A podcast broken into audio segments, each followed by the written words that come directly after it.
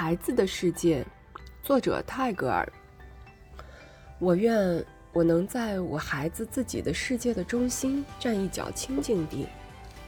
我知道有星星同他说话，天空也在他面前垂下，用他傻傻的云彩和彩虹来愉悦他。